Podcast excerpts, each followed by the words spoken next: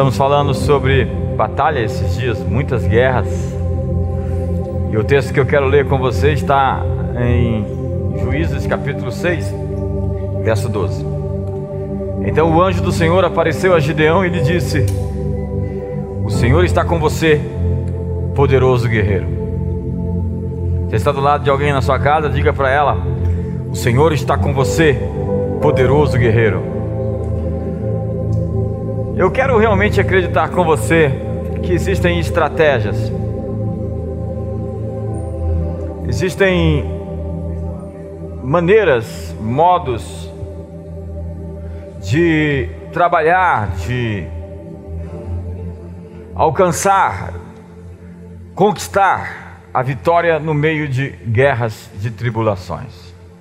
Eu vou a Israel quase todo ano e lá em Israel eu já ouvi falar sobre como se prepara, por vezes, estratégias de guerra, olhando a maneira como os judeus lutaram na Bíblia. E um dos modelos mais poderosos bíblicos é o modelo da guerra de Gideão contra os midianitas. Foi até usado pelos inimigos, acredite. No livro As Regras para Radicais, do Saul Alensky, ele fala que poder não é aquilo que você tem, mas é aquilo que os outros acham que você tem. Incrível. O texto que eu li fala sobre um anjo que encontra Gideão malhando trigo, se escondendo dos midianitas. O contexto histórico é que Gideão começou um movimento de libertação da opressão. Midianitas, amalequitas, povos do Oriente se juntaram todos para lutar contra Gideão, para lutar contra Israel, para saquear o povo de Israel. E eu vejo que hoje, nesse exato momento, nós estamos vivendo algo similar. Muitos inimigos se uniram nesse tempo, a fim de oprimir todos nós. Nós temos crises nas mais diversas frentes em nossa história atual. Mas quando o livramento não vem, quando que o socorro de Deus não aparece, quando que de fato nós ficamos ainda prisioneiros de ciclos, ciclos, ciclos de opressão. Entenda que os amalequitas foram os inimigos de um tempo e de quando em quando estavam aparecendo. Mas os midianitas controlavam e saqueavam as colheitas de Israel por 40 anos, especificamente nos últimos sete anos. E o livramento não veio porque os filhos de Israel, os filhos de Deus, fizeram o que era mal. A Bíblia diz lá no capítulo 6, no verso 1 de Juízes: De novo os israelitas fizeram o que o Senhor reprova, fizeram o que era mal aos olhos do Senhor. E durante sete anos, ele os entregou nas mãos dos midianitas. Sete anos. A verdade é que o inimigo vinha como que num ciclo contínuo de saque, de roubo, quando as colheitas chegavam, o momento da recompensa, o inimigo ia ali e roubava. Todas as vezes que o povo de Deus estava prestes a alcançar algo, uma colheita, o inimigo chegava e roubava. Parece com a história de alguns de nós. Parece com a história do Brasil, agora, nesse momento em que a economia se ajustou, é, estava tudo apontando para o mais elevado tempo da nossa história e de repente uma pandemia e todas as suas implicações, e não dá para esquecer o oportunismo de alguns com esse vírus. O livramento não veio, ou o povo ficou cativo, sob ciclos de escravidão, porque o povo fez o que era ruim, o que era mal aos olhos de Deus. O povo, então, também estava escondido Está lá no capítulo 6, no verso 2. Os medianitas dominaram Israel. Por isso os israelitas fizeram para si esconderijos nas montanhas, nas cavernas, nas fortalezas. Sempre que os israelitas faziam as suas plantações, os midianitas, os amalequitas e os outros povos da região a leste deles as invadiam. Os povos do Oriente acampavam na terra e destruíam as plantações de longo de todo o caminho até Gaza e não deixavam nada vivo em Israel.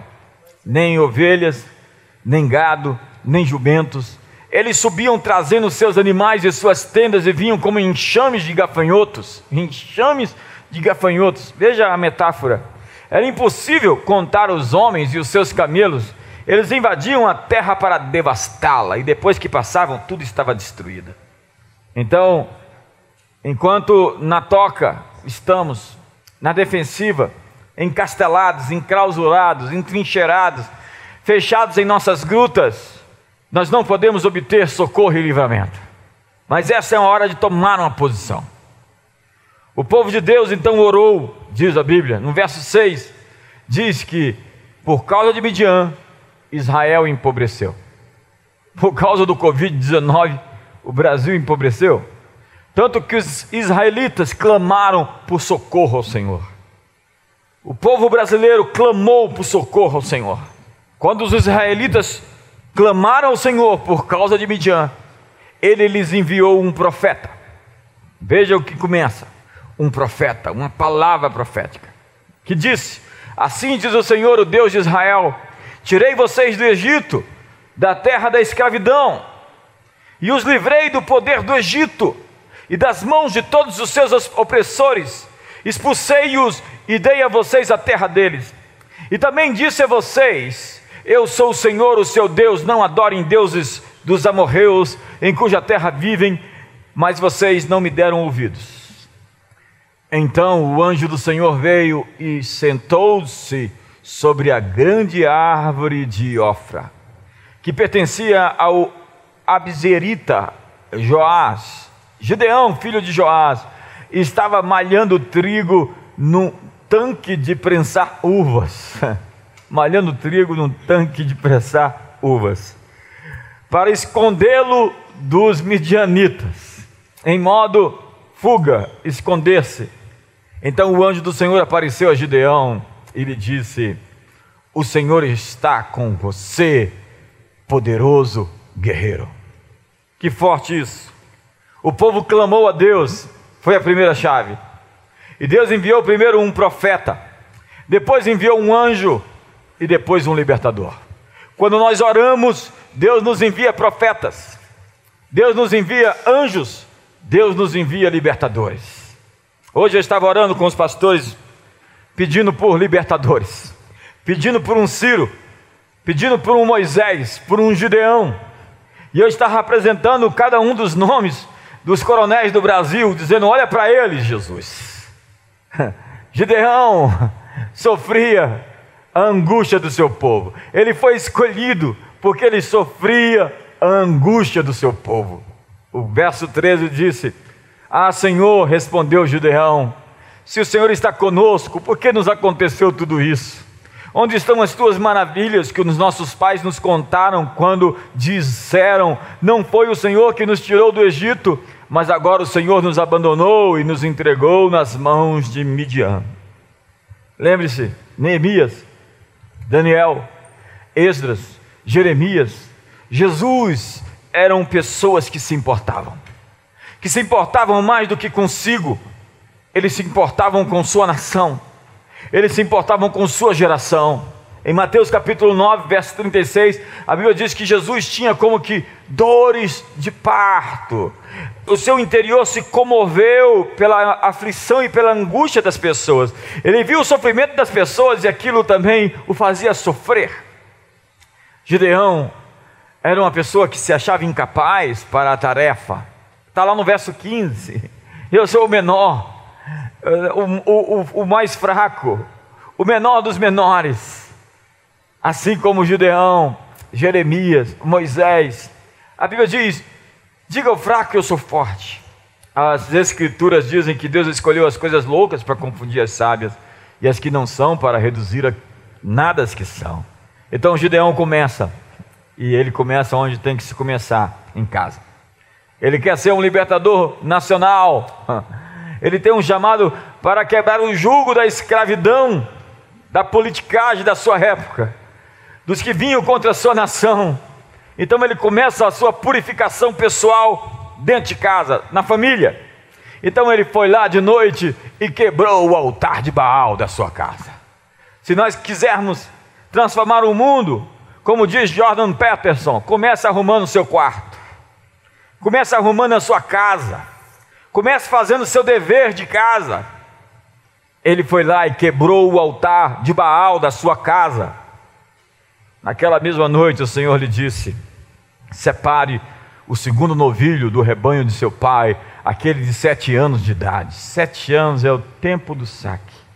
Despedace o altar de Baal que pertence a seu pai e corte o poste sagrado, o poste ídolo que está ao lado do altar.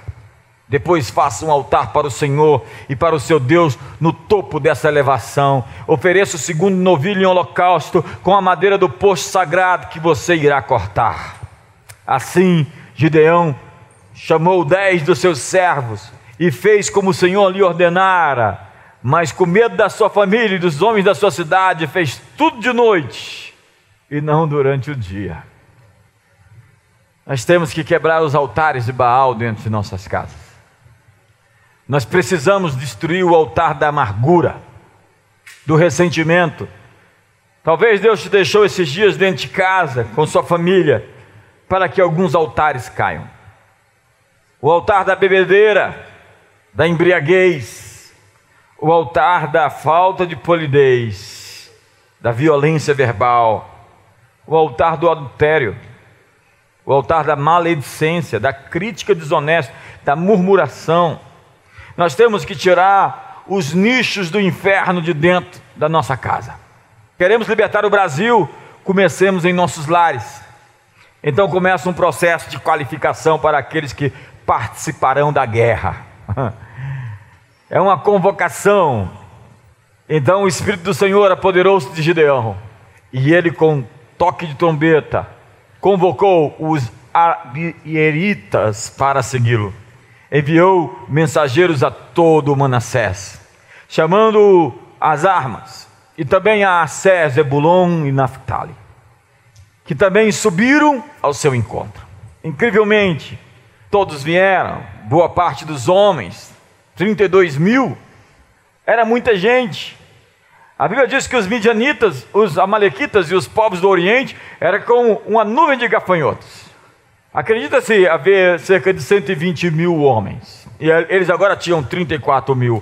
Um para quatro. Um para quatro, eu acho que dá. Um israelita para quatro midianitas. É, não é uma conta que fecha. Mas Deus disse: tem gente demais. Tem gente demais. Mas Gideão mandou para casa então. Mandou de volta os tímidos e os medrosos. Está lá no verso 3. E o Senhor disse a Gideão: Você tem gente demais para eu entregar Midian nas suas mãos, a fim de que Israel não se orgulhe contra mim, quando eu libertar vocês, dizendo que a sua própria força o libertou. Anuncie, pois, ao povo que todo aquele que estiver tremendo de medo poderá ir embora do monte Gileade. Então 22 mil homens partiram e ficaram apenas 10 mil. Deus está dizendo: quando eu trouxer livramento para você, eu não quero que você diga que foi a sua força. Então manda o povo para casa. Quem tiver com medo, vai embora. Não serve para guerra.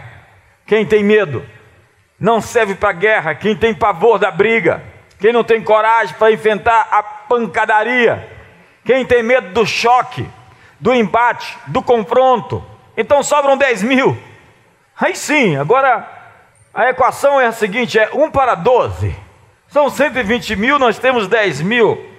Gideão, então, ouve de Deus, manda os distraídos para casa, tem muita gente contigo ainda. E aí disse o Senhor a Gideão: Agente demais com você. Desça para eles à beira da água, e os separarei os que ficarão com você. Se eu disser esse irá com você, ele irá, mas se eu disser esse não irá com você, ele não irá. Então eles foram lá beber a água, e alguns beberam água de maneira distraída, como cães. Então Deus fez separação entre um grupo e outro, e de dez mil sobraram 300. Porque no lugar da guerra não tem espaço para quem baixa a guarda. Não tem espaço para distraídos. Faça a sua conta agora. Faça a conta hoje. Se era 1 para 32 para 4, 1 para 12, 300 para 120 mil. Que conta? Essa conta não bate. Deus não precisa de muita gente. Deus só precisa de leões de verdade. Deus não precisa de um grande contingente, de um grande exército. Deus só precisa dos dispostos, os disponíveis, para fazer os inimigos da terra caírem.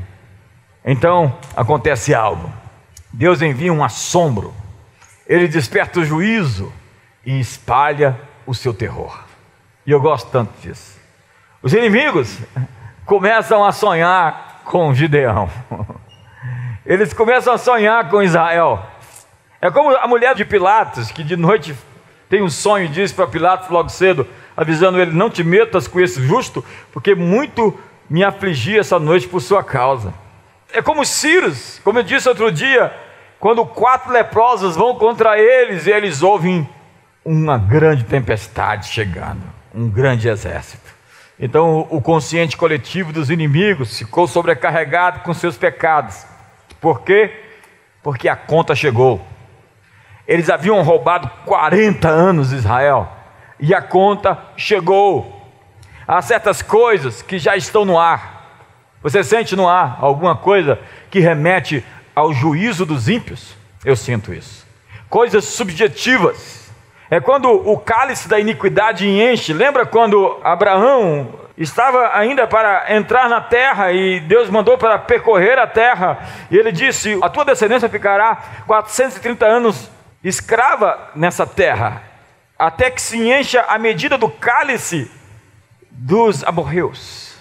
É quando o cálice da iniquidade enche. Então existem valores mudos, invisíveis, que penetram na consciência dos maus.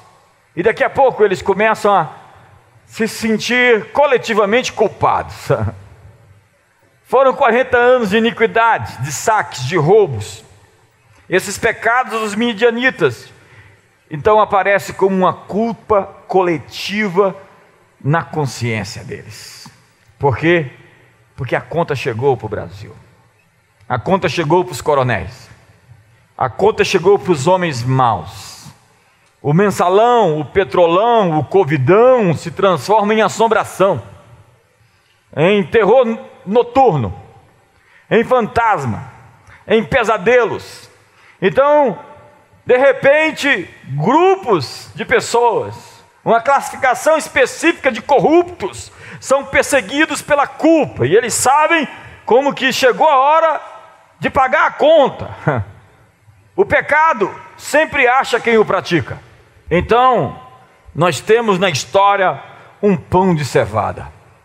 Naquela noite, o Senhor disse a Gideão: Levanta-te e desça ao acampamento, pois vou entregá-lo nas suas mãos.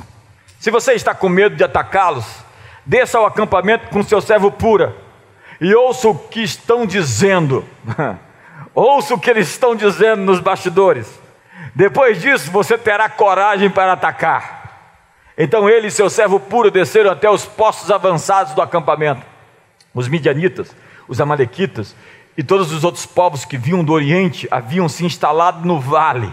Eu conheço bem o vale. Eram numerosos como nuvens de gafanhotos. Assim como não se pode contar a areia da praia, também não se podia contar os seus camelos. Gideão chegou bem no momento em que um homem estava contando o seu sonho ao seu amigo. Tive um sonho, dizia ele. Gideão se escondeu por detrás de um arbusto e ouviu a história. Um pão de cevada vinha rolando dentro do acampamento medianita e atingiu a tenda com tanta força que ele tombou e se desmontou. Seu amigo então respondeu: Não pode ser outra coisa senão a espada de Gideão, filho de Joás, o israelita. Deus entregou os midianitas e todo o acampamento nas mãos dele. Simplesmente eles estão sonhando com pães de cevada. Eles roubaram trigo, cevada, a colheita durante 40 anos e no último ciclo de sete anos eles estão roubando, roubando, roubando até que a conta chega. Quando Gideão ouviu o sonho e a sua interpretação, adorou a Deus. Voltou ao acampamento de Israel e gritou: Levantem-se! Brasil, levantem-se! O Senhor entregou o acampamento dos midianitas em suas mãos. Levantem-se! Ei, talvez você está com medo. Chega mais perto. Eles estão sonhando com pão de cevada. Eles aprontaram muito tempo e acharam que a conta não ia chegar. Mas eu vim aqui lhe dizer que Deus enviou profetas, anjos e libertadores para libertar o povo de Israel. E Deus está liberando uma palavra profética hoje. A conta já chegou. Agora, as armas que Deus dá a seu povo são ridículas, grotescas, truanescas. Verso 16: Dividiu os homens em trezentos, em três companhias, pôs nas mãos de todos eles trombetas, jarros vazios com tochas dentro. Que armas? Trombetas, cântaros e tochas. Onde estão as espadas? Você vai para a guerra e não leva broquéis? Cadê a bazuca? Onde estão os carros de guerra? As bombas? Não. Trombetas, cântaros e tochas trombeta. É o louvor que proclama um novo tempo. Trombeta é um cântico de guerra. É um louvor de batalha. Trombeta é um chamado para a guerra. É uma convocação para a peleja. Cântaros são vasos frágeis, são vidas, são pessoas fracas nas mãos de um oleiro que as torna caras. valiosas e poderosas. Tochas é luz, é a verdade, é a claridade de um dia. É quando a noite se esvai, quando podemos ver claramente, é a transparência, é a lucidez. Paulo diz: somos filhos da luz. Outrora éramos trevas, porém agora sois luz no Senhor, andai como filhos da luz, porque o fruto da luz consiste em toda bondade, justiça e verdade. Resultado então, Gideão e os cem homens que o acompanhavam chegaram aos postos avançados do acampamento pouco depois da meia-noite. Eu quero dizer, já é meia-noite. Assim que foram trocadas as sentinelas, trocadas as sentinelas, tocaram as suas trombetas e quebraram os jarros que tinham nas mãos. As três companhias tocaram as trombetas e despedaçaram os jarros, empunhando as tochas com a mão esquerda e as trombetas com a direita, gritaram: A espada pelo Senhor e por Gideão. Cada homem mantinha a sua posição em torno do acampamento e todos os midianitas fugiram correndo e gritando. Eu vou repetir isso. Os midianitas fugiram correndo e gritando. Existiam muitos. Eles estavam apavorados. Eles estavam realmente desesperados. A conta chegou. Quando as trezentas trombetas soaram, o Senhor fez que em todo o acampamento os homens se voltassem uns contra os outros, contra as suas espadas, midianitas matando os povos do Oriente, que estão matando os amalequitas, os inimigos matando eles mesmos. E eu quero declarar que haverá confusão no arraial dos inimigos nos próximos dias no Brasil. Mas muitos fugiram para Betsita, na direção de Zererá, até a fronteira de Abel Meolá, perto de Tabate pelo Senhor e por Gideão, por Jesus e pelo Brasil. Ora, vocês são a luz do mundo. Não se pode esconder a cidade edificada sobre o monte, nem se acende uma candeia para colocá-la debaixo do alqueire, mas no velador e alumia todos os que se encontram na casa. Assim também brilhe a vossa luz diante dos homens, para que vejam as vossas boas obras e glorifiquem vosso Pai que está nos céus, pelo Senhor e pelo Brasil. Pai, hoje nós oramos por todas essas pessoas aflitas, que são vasos frágeis, que elas tomem as suas trombetas hoje, e que elas peguem suas tochas, e que elas gritem essa noite, porque já é depois de meia-noite, e que os inimigos sejam visitados pelos sonhos, que à noite eles sejam perturbados, Senhor, que aqueles que querem destruir a nação, que aqueles que querem corromper, que aqueles que querem perverter, eles saibam que a conta chega e há uma opção de arrependimento ou de juízo. Muitos estão no vale da decisão. Faça a sua escolha de que lado você está. Pelo Senhor e pelo Brasil. Pai, que hoje o Senhor nos envie Gideões, libertadores. Precisamos de Gideões no Brasil, em cada estado, em cada município. Precisamos de Gideões nos tribunais, de Gideões nos palácios, de Gideões nas autarquias, de Gideões na economia, de Gideões na mídia, na arte, no entretenimento. Queremos Gideões. Envia-nos a palavra profética. Envia-nos anjos. Envia-nos libertadores. E nos dá 300, Senhor. 300 valentes e guerreiros que saibam com suas vidas frágeis tocar a trombeta de guerra, acender suas luzes e fazer com que os inimigos lutem entre eles. Que haja confusão entre aqueles que destroem o teu povo, que conspiram contra o teu povo, que oprimem o teu povo, que saqueiam, que roubam.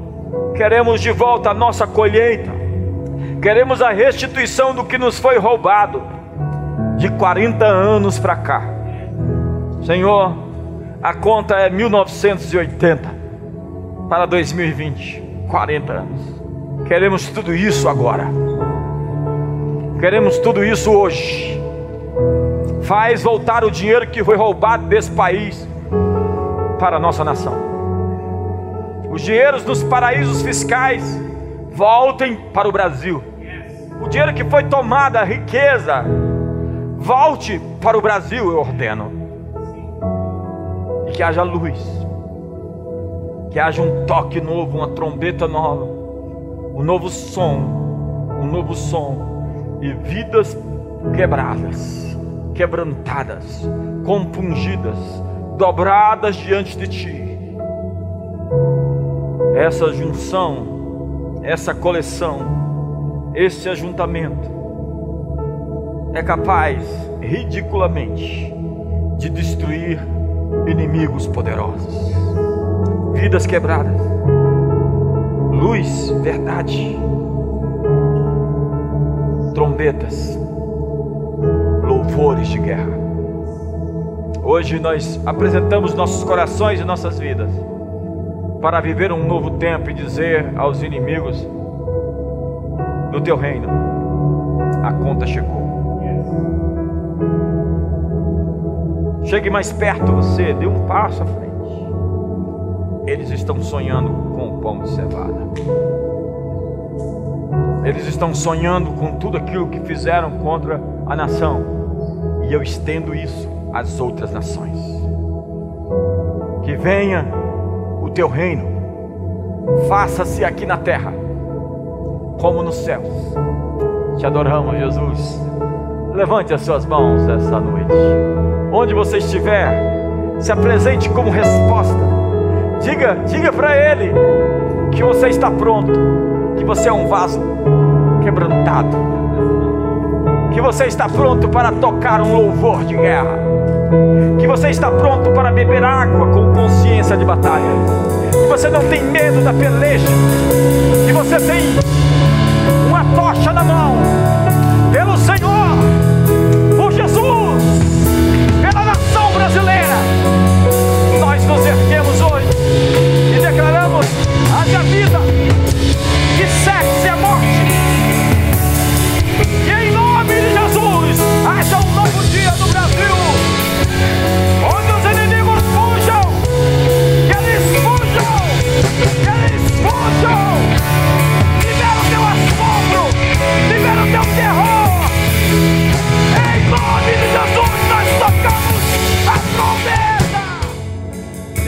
enviando profetas. Tudo começa com palavras proféticas. A primeira solução trazida foi um profeta com uma palavra. Você é esse profeta em sua casa. começa derrubando o altar de Baal. Derrube os altares da amargura, do ódio, da indiferença, da crítica, da amargura, da maledicência. Deus enviou anjos. Sejam convidados, anjos. Milhares. Venham para o Brasil e se assentem sobre a rocha do Congresso Nacional, do Supremo Tribunal de Justiça, do Executivo. Anjos, venham ao Brasil. Nós convidamos vocês. Venham em nome de Jesus. E Deus enviou libertadores. Onde estão os libertadores? Onde estão os gideões? Onde estão os 300? Será que nós temos 300 no Brasil hoje? Para gritar pelo Senhor e pela nação brasileira. Aos inimigos eu digo: arrependimento ou juízo? Porque a conta chegou. A conta chegou. Eu tenho plena certeza que a conta chegou. Que o amor de Deus, a graça de Jesus, a comunhão do Espírito Santo seja sobre a sua vida. Ótima noite para todos. Um beijo pelo Senhor, por Gideão, pelo Senhor, pelo Brasil. Uma ótima noite.